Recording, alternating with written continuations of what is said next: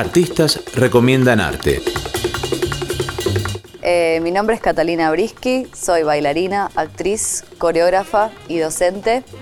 Eh, recomiendo ir al ver teatro independiente, sostener los espacios independientes de teatro, culturales, espacios culturales.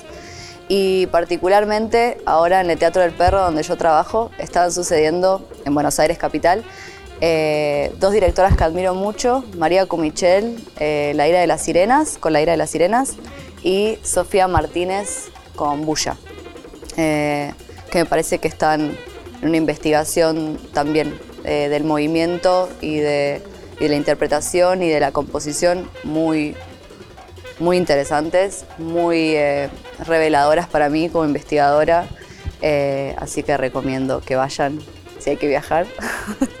y eso.